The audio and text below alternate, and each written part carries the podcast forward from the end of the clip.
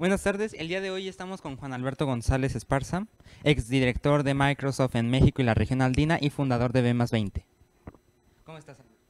Muy bien, estoy muy contento de estar aquí esta tarde con ustedes, eh, feliz de estar en Guadalajara, feliz de tener este espacio que han diseñado ustedes con tanto cariño para ampliar perspectivas, para seguir aprendiendo. Una de las cosas que más me encanta es que cuando la gente aprende, pues puedes crecer, si creces puedes progresar en tu vida. Entonces, gracias por la invitación y es un orgullo estar aquí parte de este proyecto. No, muchas gracias a ti. ¿Te importa si empezamos? Con mucho gusto.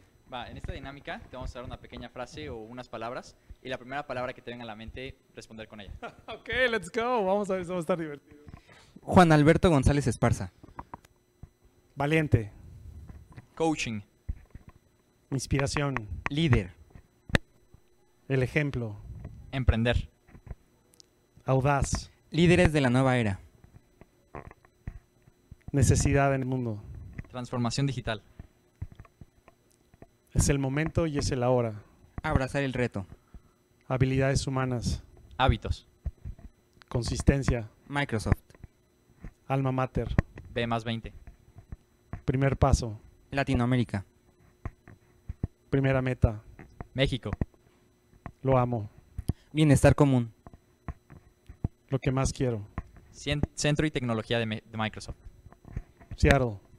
La mejor versión de ti. Yo. La nueva forma de trabajar. Híbrido.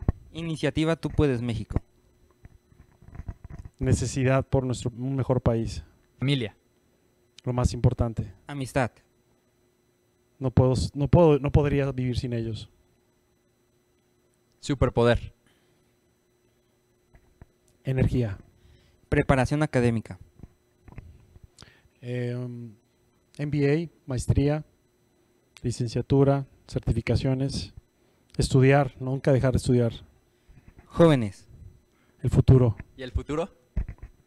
los jóvenes. Muchas gracias por esta dinámica. Muchas gracias. Me encanta. ¡Uh! vaya reto. Ahora vamos a pasar a las preguntas. Entonces, ¿quién Fallé es- en algunas porque era una sola palabra, pero bueno, me No encantó el reto. nada, A todos nos pasa, a todos nos pasa. ¿Quién es Juan Alberto González Esparza? ¿Quién es Beto o Juan Alberto González? Wow, bueno, mira. A mí me gusta verlo eso en diferentes perspectivas. Yo te diría que primero que nada, eh, Beto es, es hijo. O sea, eh, yo soy hijo. eh, mis papás, gracias a Dios, están con vida. Mi mamá, mi papá. De hecho, estoy muy contento porque mi papá vive aquí en Guadalajara. Eh, hace rato que no lo veo por el tema de la pandemia y lo voy a visitar mañana. Eso me tiene muy contento. Eh, Beto es también esposo. Tengo 26 años de casado. Mi esposa se llama María. eh, y es una bendición tenerla en mi vida. Es la que me pone los pies en la tierra. Beto es papá. Tengo tres hijos. Vaya reto de ser papá. Y sobre todo en medio de toda esta pandemia situación que estamos viviendo en el mundo. Eh, mis, Diego tiene 22 años. Bruno tiene 10 20 años. Y Matías tiene 15 años. Eh, son mi motor son, por la, son, son ellos las personas por las que me levanto por las mañanas a seguir luchando y a seguir dando la mejor versión de mí. Beto es miembro de familia también. Eh, soy una persona que cree que el tener gente valiosa a tu lado es lo más importante. Mi familia, mis amigos. Hoy más que nunca, si están de acuerdo conmigo, tienes que estar rodeado de gente mágica, de gente que te inspire, de gente que te apoye y para mí es la familia y los amigos. Y yo te diría todo lo demás es secundario, todos los demás roles, ¿no? Y sumado a eso, yo te diría, Beto es una persona que hoy está trabajando para ser una persona valiente, una persona decisiva y, y amorosa. Eh, hacia los demás estoy trabajando en, en inspirar a los demás, ser generoso y ser auténtico.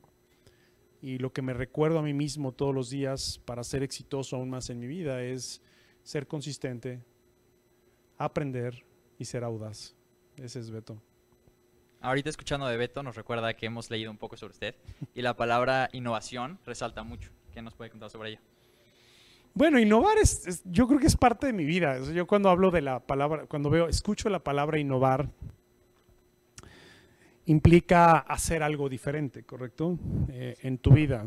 Eh, y una, una, de las cosas que hoy, hoy traigo más presente, sobre todo en lo que me dedico a hacer, que es a inspirar a las personas para que puedan dar la mejor versión de ellos. Todo parte de que nosotros aprendamos a elevar nuestro nivel de conciencia. Es decir, entre más conciencia estamos, tenemos como seres humanos, em, entonces tienes más la, facultad de poder aprender más. Si aprendes más, puedes crecer. Si creces, progresas, ¿correcto? Pero tienes que estar consciente.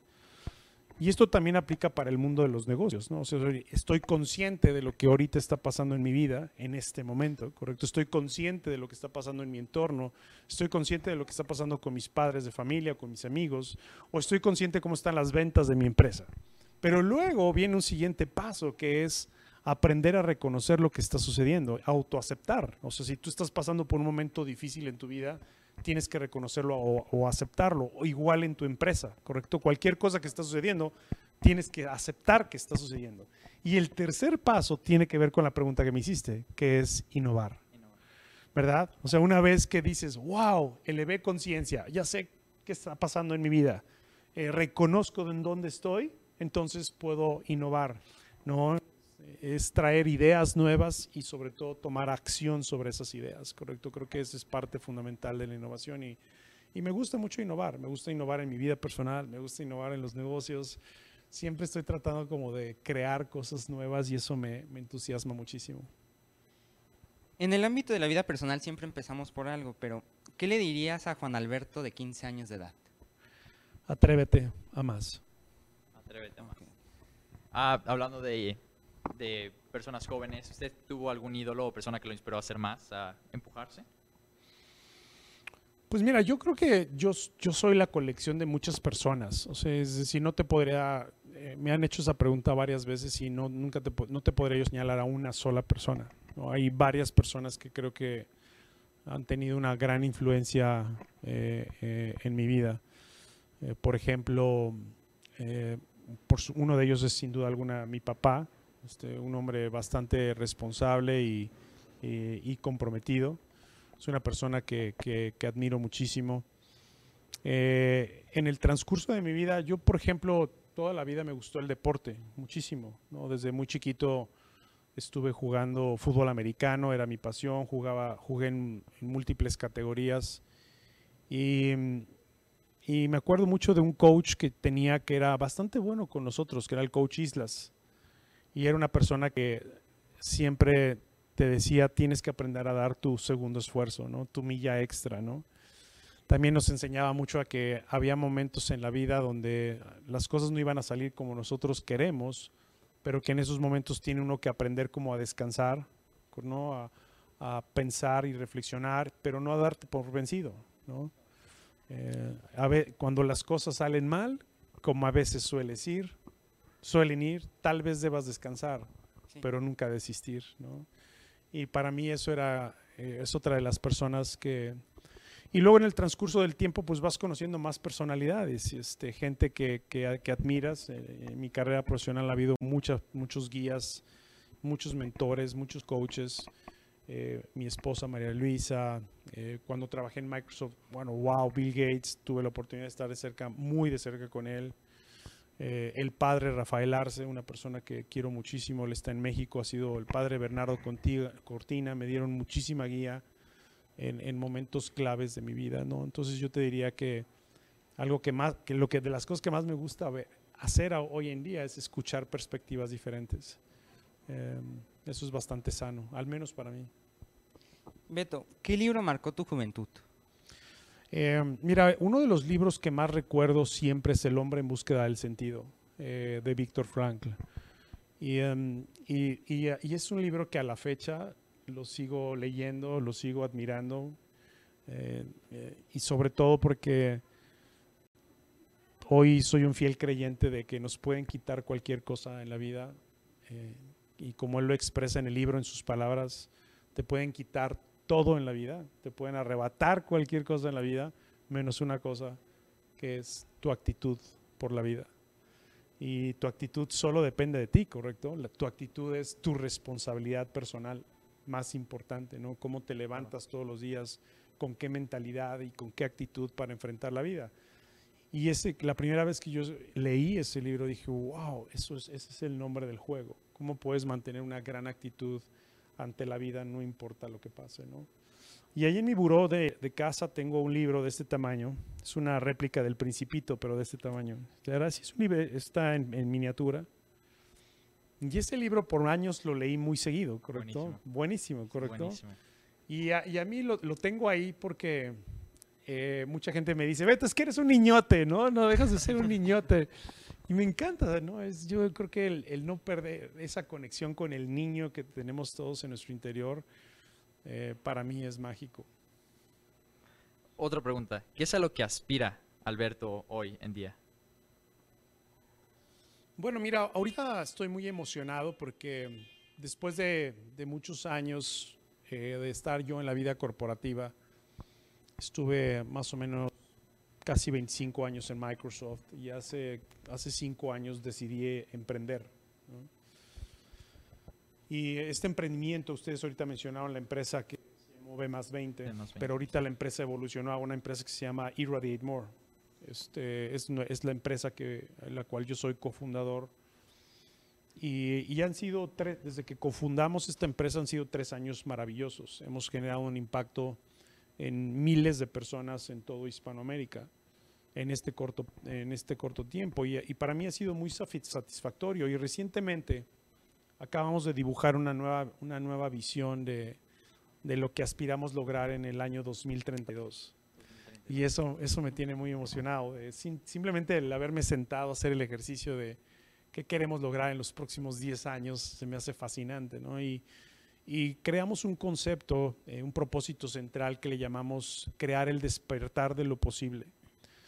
Eh, crear el despertar de lo posible a través de, de la educación, del empoderamiento y del entretenimiento. ¿Y a qué me refiero con el crear el despertar de lo posible? es que a través de lo que he venido haciendo en los últimos años como coach en alto rendimiento y ayudando a muchas personas, muchas personas, una de las retroalimentaciones que me han dado de los programas que tenemos es, wow, yo no sabía que eso era factible. Wow, yo no sabía que eso era posible, ¿correcto? Simplemente porque les estás enseñando alguna técnica, algún ritual o algún hábito, una forma de pensar diferente. Y ese despertar de lo que es posible a mí me emociona, o sea, me mueve. O sea, digo, wow, imagínense que podamos, pudiéramos despertar más lo posible en las personas. Una de las cosas que a mí más me frustra, por ejemplo, es ver a la gente atorada. O sea, a mí me frustra mucho cuando veo a una persona que está atorada con su vida, ¿correcto? No Dice, no tengo, no tengo un futuro, no sé qué va a pasar, eh, aquí se terminó mi vida, me, me, da tristeza y eso me reta y también me frustra porque también a veces es difícil, ¿correcto? Sí. Entonces, a tu linda pregunta, eh, el despertar, el mayor despertar de lo posible para el año 2032 y eso va a implicar eh, que nosotros sigamos creando nuevos programas de educación, eh, de coaching de alto rendimiento, en nuevos formatos, coaching grupal, eh, programas de mentoría, pero también experiencias que entretengan a la gente, ¿correcto? Si tú vas a una conferencia, pues que no sea la típica conferencia, que haya música, que haya que puedas utilizar todos tus sentidos, que la gente sea feliz, que digas, wow, esto fue un festival, ¿correcto? Que cambie, que y que haya innovación, inteligencia artificial, este, realidad virtual, que haya lo que haya que haber, que tenga que haber para que realmente sea una experiencia de cambio en la gente, ¿no? Entonces, bueno, ya viste, tocaste un tema que me emociona. Sí. eh, otro tema que tal vez te emocione es ¿qué hay en el corazón de Juan Alberto González? Wow. Esperanza. Mira, yo soy un hombre de esperanza. Eh, yo soy de las personas que piensan que si no hay esperanza, entonces, si no, si, si no tienes esperanza, entonces, ¿qué te queda? ¿Correcto? Eh, yo trato de hablar lo más que puedo con mi corazón. Eh, por ejemplo, ahorita en esta pandemia ha sido retador también para todos, ¿correcto? Que por momentos nos ganan nuestros pensamientos, ¿no? Cuando ves el contexto de lo que está pasando en el mundo suena retador, suena difícil.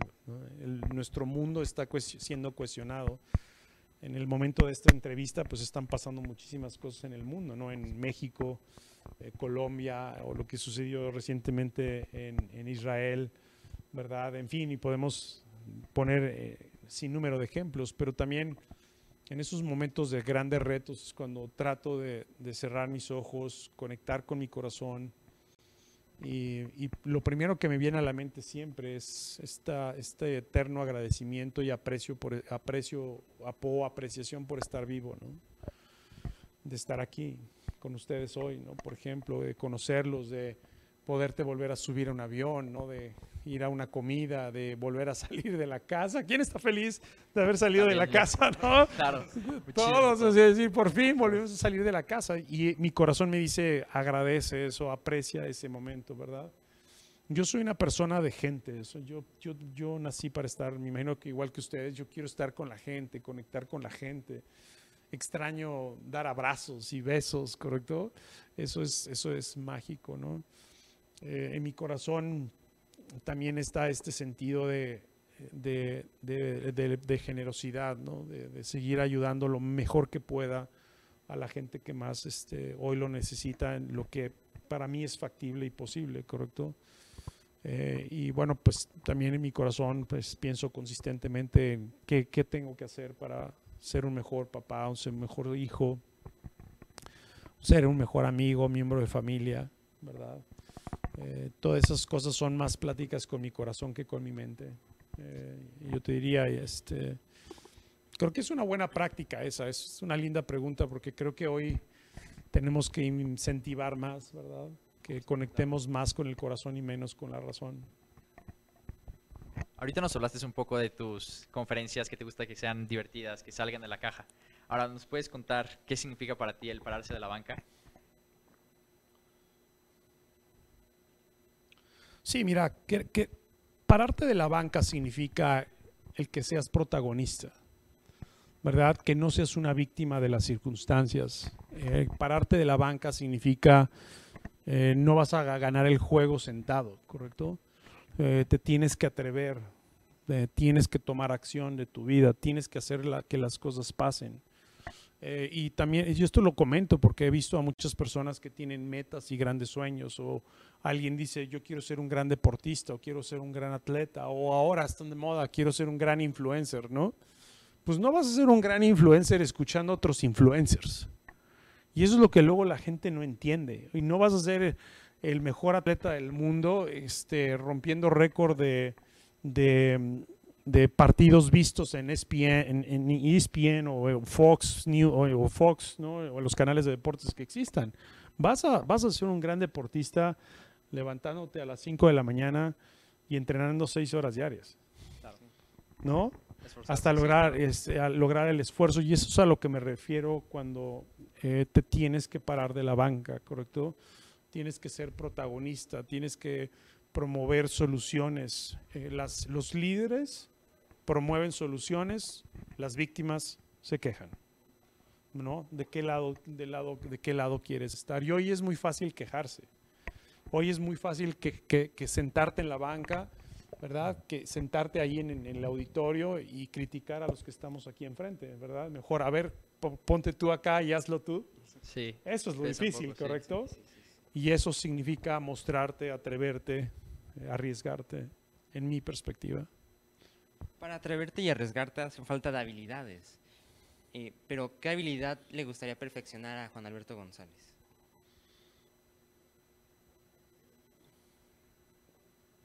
Mira, yo creo que una de las cosas que ahorita más me pasa por la mente en este momento en mi vida es el cómo aprender a escalar más lo que estoy haciendo, escalabilidad, ¿no? Eh, te voy a poner un ejemplo. Yo me dedico, yo tengo una empresa. En nuestra empresa tenemos otro grupo de coaches no soy yo el único coach, los hemos venido entrenando. Sin embargo, está este reto de cómo puedes escalar para poder llegar a más personas, ¿correcto? En mi caso, por ejemplo, yo trabajo con muchos CEOs, muchos este, directores generales de empresas en todo Hispanoamérica. Tengo clientes o directivos en, muchísimas organizaciones, en, en, muchas empresas en toda Latinoamérica. Pero la gran pregunta es hasta dónde puede escalar Beto. ¿correcto? O sea, es decir, cuántas horas tengo a la semana para hablar con cuántas personas, ¿no? Entonces, todo lo que enseño y todo lo que estamos de alguna manera trayendo como propuesta de valor, como Irradiate More, cómo lo puedo escalar, cómo lo puedo crecer, cómo puedo hacer que esto que estamos enseñando pueda llegar a un mayor número de personas. Entonces, esa es una de las habilidades que más estoy ahorita retado y enfocado. Y eso implica a lo mejor muchas otras habilidades, ¿correcto? Este, tecnología, innovación, formatos nuevos, procesos nuevos. eh, que todo, no, no todas las cosas importantes de la empresa dependan de mí o de mi socio, ¿correcto? Que haya más personas bien capacitadas.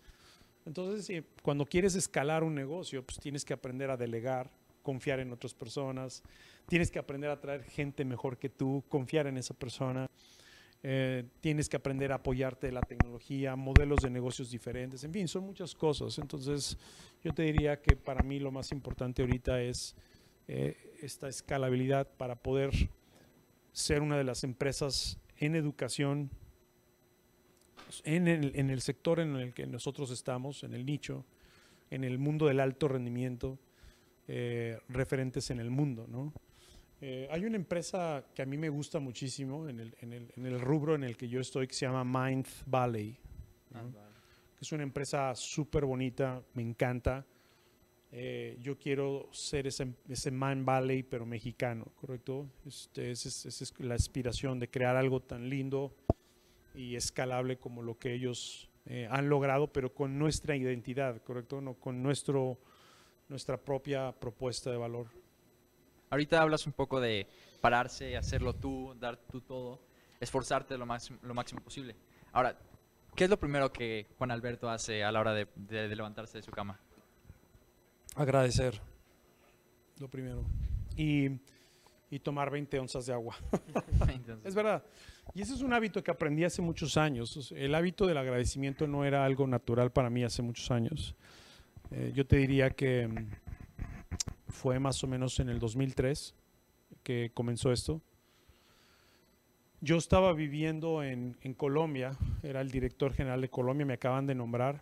Venía yo de vivir de Perú, de ser el director general para Microsoft en Perú. Y yo vivía temporalmente en un hotel que se llamaba el Club El Nogal.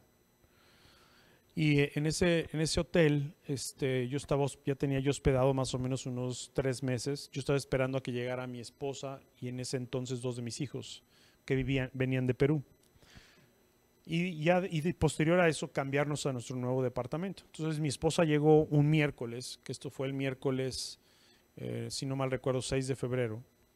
Y el viernes 8 de febrero de, del 2003, en donde nosotros estábamos viviendo en este hotel a las 8 de la noche, hubo un atentado terrorista. O sea, eh, unos terroristas pusieron una bomba y volaron el edificio en pedazos. Y nosotros estábamos ahí adentro y, y, mucha gente murió ese día. Y nosotros no, no nos tocó. Nos salvamos por obra del Espíritu Santo. Y desde ese día, wow, me di cuenta que había muchas cosas en mí que tenían que cambiar y una de ellas es esa, ¿no? de levantarme en las mañanas y en el momento que mis pies tocan piso decir gracias, gracias Señor por un día más.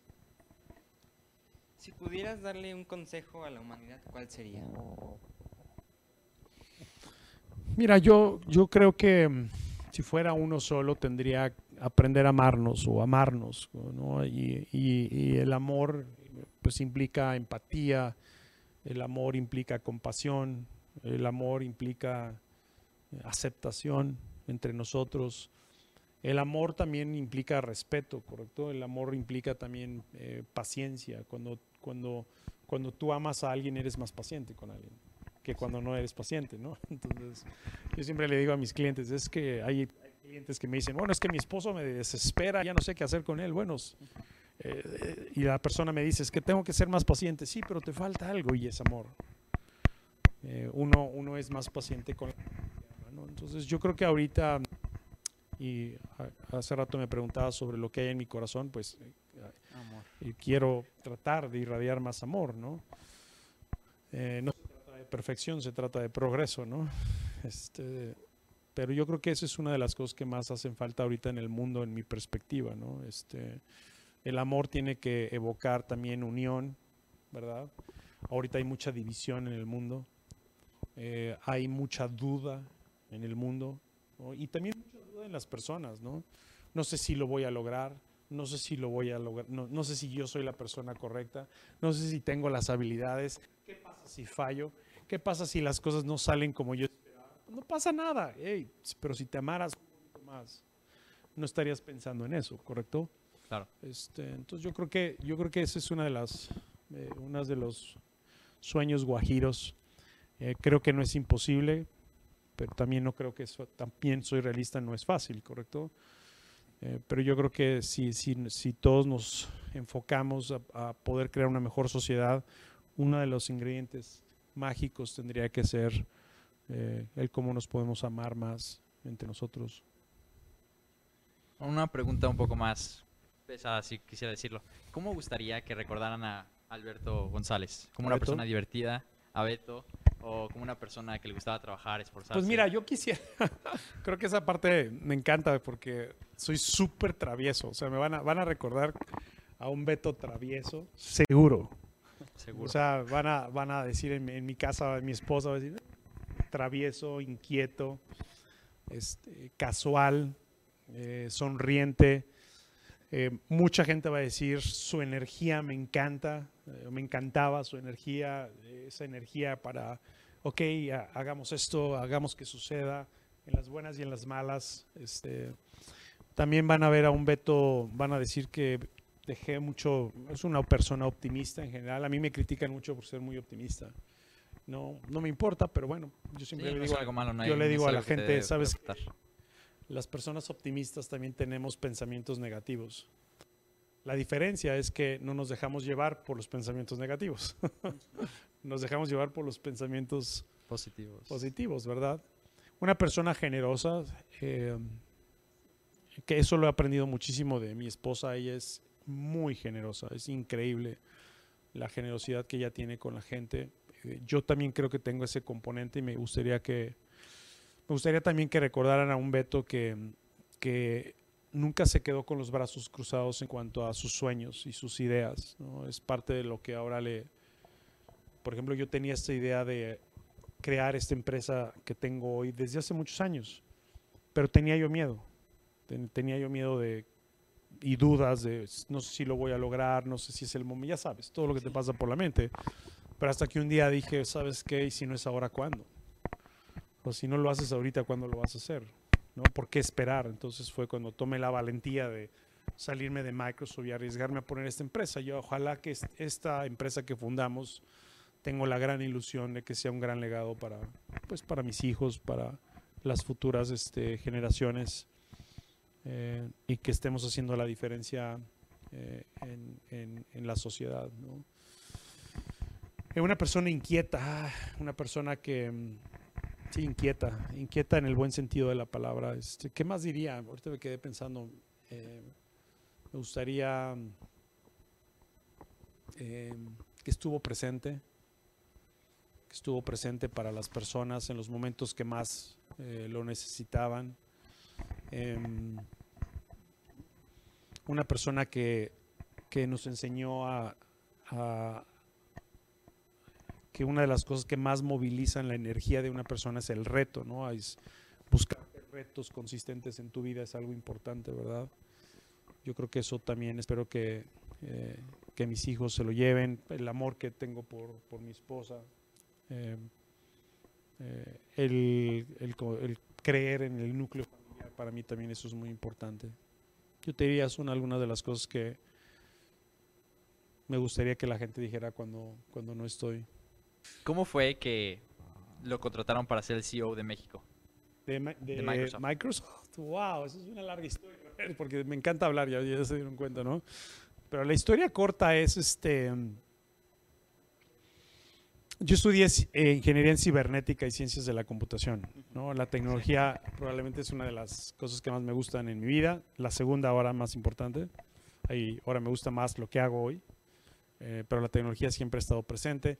Después de ahí me fui a trabajar a una, a una empresa que se llamaba Nobel. En ese entonces, hace muchos años, era una de las empresas más importantes en el mundo de la tecnología. Después de Nobel, este, me, di, me di cuenta que quería emprender. Y en ese momento del emprendimiento, eh, me di cuenta que en ese entonces, para, por ejemplo, no existía el Wi-Fi. Para ustedes es normal, como "Pss, préstame el Wi-Fi normal, y se sí. acabó. En ese entonces todo lo tenías que cablear. Entonces tuve la visión de poner una empresa de cableado para empresas, para organizaciones. O sea, todas las computadoras, como las que estás viendo ahí, tenía que tener un cable y se conectaba a otra computadora y todo tenía que estar cableado. No había Wi-Fi. Entonces este, pusimos esa empresa, nos fue muy bien. Y en esa empresa un amigo me habla. Un amigo me habla y este señor me había dado a mí clases en la universidad. Y me dijo, oye, Beto, estamos, estamos buscando a alguien que se venga a trabajar en a Microsoft. Y yo en ese entonces tenía ya mi propia empresa. Yo decía, Microsoft, no, no he escuchado hablar mucho de ellos. Y no me lo vas a creer, voy a un Sanborns en ese entonces y, y, este, me acuerdo que fui a comprar algo que mi, mi mamá me pidió y encuentro una revista y en la portada estaba Bill Gates. Estoy hablando de 1992, 93, ¿correcto? Y yo dije, wow, Bill Gates. Entonces agarré la revista, la empecé a leer y me entusiasmó tanto lo que leí que le hablo a mi amigo y le digo, oye, ya te encontré a la persona adecuada para entrar a Microsoft. Me dice, ¿quién? Yo. Me dice, ¿pero cómo? Pero tú tienes tu empresa. Le digo, pues no importa, la vendo y me voy a Microsoft. Y eso fue lo que hice. Entonces de ahí de Microsoft pasé por muchas este, posiciones, desde ventas a pequeña y mediana empresa, mercadotecnia a pequeña y mediana empresa. Después me fui como director de mercadotecnia para el sector financiero, luego me ventas al sector financiero, luego director como de comercio electrónico. Y luego me voy como director general para Microsoft en Perú. Después me voy como director para Microsoft en Colombia. Después me voy como director general para Microsoft en la región andina. Y luego como presidente para Microsoft en México. Y bueno, ese, ese camino fue el que yo seguí para, para llegar a ser CEO de Microsoft en México. Muy divertido, por cierto. Muy divertido. Es muy divertido ser el CEO de una empresa tan grande. Beto, ¿cómo pasó Microsoft México de ser una empresa de 300 millones de dólares a una empresa de casi un billón de dólares? Oh, mira, se requiere de, mucho esfuerzo y atención para que esas cosas pasen. O realmente no es algo que logras de la noche a, la mañana. Yo te diría que primero requieres de el pilar número uno es requieres de un nivel extraordinario de, de, de personas que estén comprometidas, de crear un, un equipo excepcional. Yo, le di- yo les llamo jugadores nivel A. Lo primero que hay que hacer siempre en una organización es crear ese equipo de jugadores nivel A. ¿Verdad? Esos jugadores que están comprometidos, son jugadores que no requieren de motivación, requieren de inspiración. ¿Verdad? Son jugadores que sabes que no te van a fallar. El día que dicen "Est- esto se tiene que hacer en esta fecha, se cumple.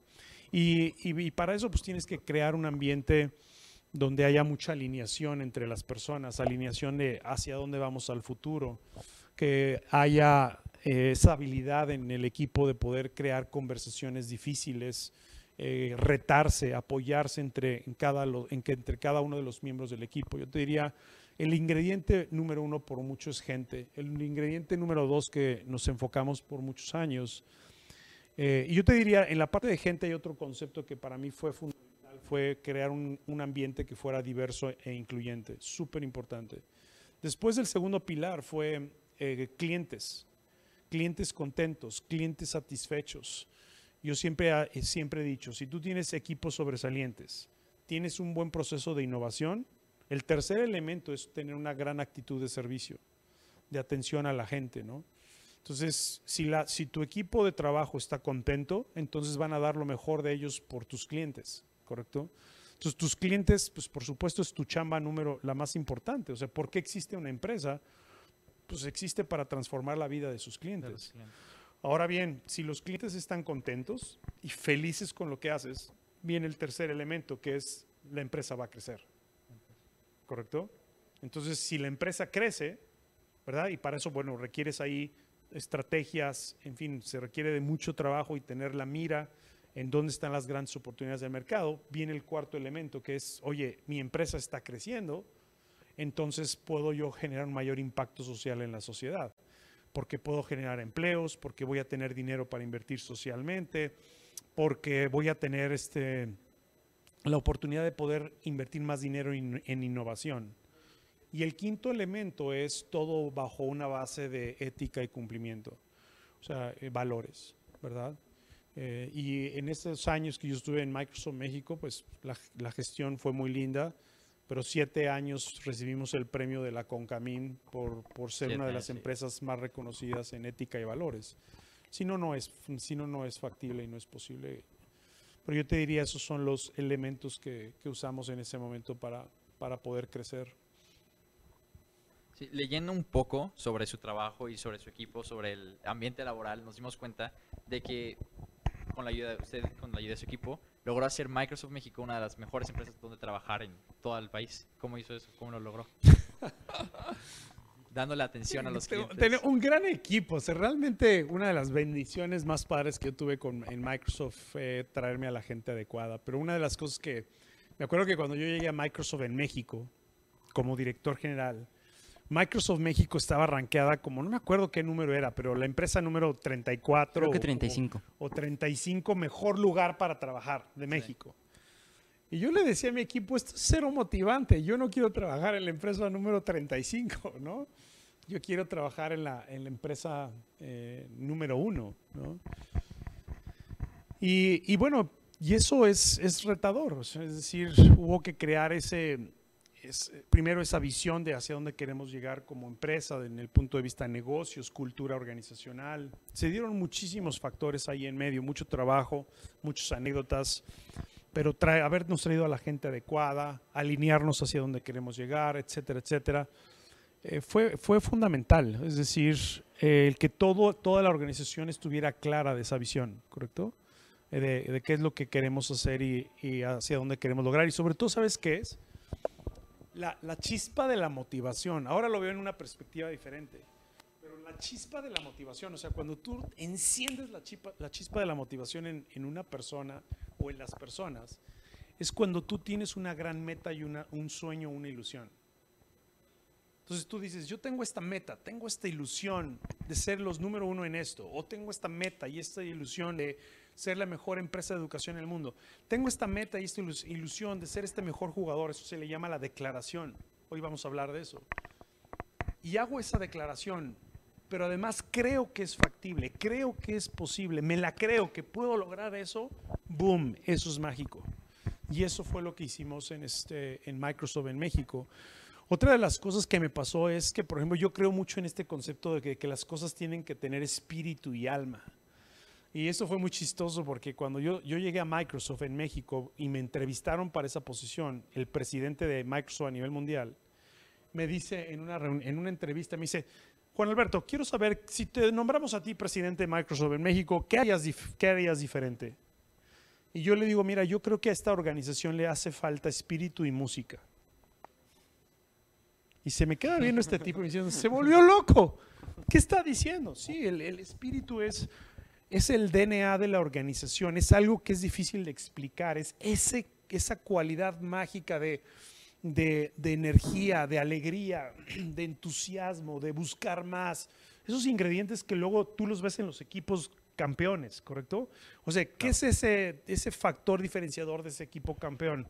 No, pues es que la actitud de la gente, no, es que todo el mundo lucha por un es el espíritu, ¿correcto? Y, y la música es como es, esa alegría, ese ritmo que tienen que tener la- las organizaciones. ¿no? Este, hay un concepto que yo enseño ahora en el mundo de los negocios que se llama el ritmo del negocio, Sí. que tiene que ver con la música, ¿correcto? Por ejemplo, la música siempre está presente para mí, en todo, en todo lo que yo hago. ¿no? Este, y, es, y eso yo creo que fueron ingredientes súper importantes para haber logrado eso. ¿Cuál es tu música favorita? Electrónica. Ah, Armin leímos- Van Buren. Leímos que usted se... Que le gusta ser DJ. le gusta ser DJ. Ya no estoy tan actualizado últimamente. Tengo mis, tengo mis consolas de, de, de- de- de mezclas y todo. Eh, cuando yo me metí a, a ser DJ, fue en, en Colombia, porque uno de mis grandes amigos era André Macié, que era un gran DJ en esa época. Entonces yo era director general de Microsoft en Colombia, pero mi hobby era ser DJ. Entonces yo lo, me- me- él me enseñaba en mi casa y luego yo lo, lo acompañaba en la discoteca donde él tocaba, yo, mi esposa y yo, y él me dejaba abrir pista. Entonces, mientras ya, la- ya sabes, calentando motores, entonces él decía, aquí mi amigo Alberto González va a abrir pista. Entonces yo ponía la música. Se ponía ambiente. Y luego ya él se arranca, ya se seguía porque él era muy, muy bueno. Además, me corrían porque no creas que yo era tan bueno. ¿no? Pero eso me encanta y eso es algo que tengo ahorita pendiente este año de retomar este, más. Pero bueno, me tengo, tengo que actualizar mi consola y ahora todo, sus- todo es software, ¿correcto? ¿no? Sí. Sí. Entonces, este, tengo muchas cosas ahí pendientes que hacer. Y hablas sobre que en Microsoft México, para ser una empresa de pasar del lugar, del lugar número 35 al lugar número 5, se tuvo que hacer muchas cosas y planificar muchas cosas, entre ellas la nueva forma de trabajar que mencionas. ¿Nos podrías explicar un poco de cuál es la nueva forma de trabajar? Sí, mira, ahí- bueno, ahorita ha evolucionado todavía más, pero la nueva forma de trabajar tiene que ver con tener metas claras. Yo soy una persona que cree mucho en la meritocracia, ¿correcto? Eh, una de las cosas que hicimos desde temprano y cualquier organización, cualquier emprendimiento tiene que hacer esto. O sea, oye, dices, oye, vas a, estas son tus metas, esto es lo que tienes que lograr. ¿Cómo le haces a la hora que quieras, pero logras esto, ¿correcto? Ahora, hay reglas, ¿correcto? También hay reglas. Es como cuando vas a un, eh, perteneces a un equipo de fútbol, pues eh, llegas a un estadio, en ese estadio entras a una cancha, en esa cancha hay líneas, no te puedes salir, en esa cancha hay reglas, no puedes escupirle al de al lado, ¿no? Si, te escu- si le escupes te sacan la tarjeta amarilla, si lo escupes dos veces te expulsan, eso también pasa en las empresas, ¿correcto? Para eso son los, los, los, los valores, ¿verdad? Entonces la idea era eso, es, eh, lo que hicimos es esa, esa analogía de tú vas a llegar a una cancha que se llama Microsoft México todos los días y la meta es meter goles, pero si esa meta la logras en equipo va a ser mucho mejor, ¿correcto? Si hiciste cinco pases antes de meter el gol, ¿no? Sí. Este, y esa es parte de la filosofía que, eh, que siempre he tratado de impulsar. Bueno, Alberto, muchas gracias por esta entrevista. No, a ustedes. Muchísimas Padrísima, gracias me encantó, buenas las preguntas. Gracias. Me encanta, gracias, gracias a ustedes. Espero que, que sigan adelante con mucho amor y cariño en este eh, proyecto. Eh, me encantó esta idea de High Sites. de- y eso, ¿saben qué? Cuando lo leí, me gustó esta idea porque mm, yo soy una persona que cree mucho en perspectivas diferentes. Y High Sight es aprender cómo elevarte y ver las cosas desde una perspectiva diferente, ¿correcto? Eh, tener otra óptica de lo que está pasando en el mundo, salirte del problema, visualizar las cosas de manera diferente y eso es fundamental hoy en día. Y es un músculo que se requiere generar hoy en las personas. Eh, espero que su proyecto sea para el mejor y más alto bien, que les vaya muy bien y que su vida de ustedes y de sus familiares, de sus novias, amigos, eh, papás, mamás, todo, sea para el mejor y más alto bien. Muchas, muchas Muchas gracias. gracias. Esperamos vernos pronto. Let's go, con gusto.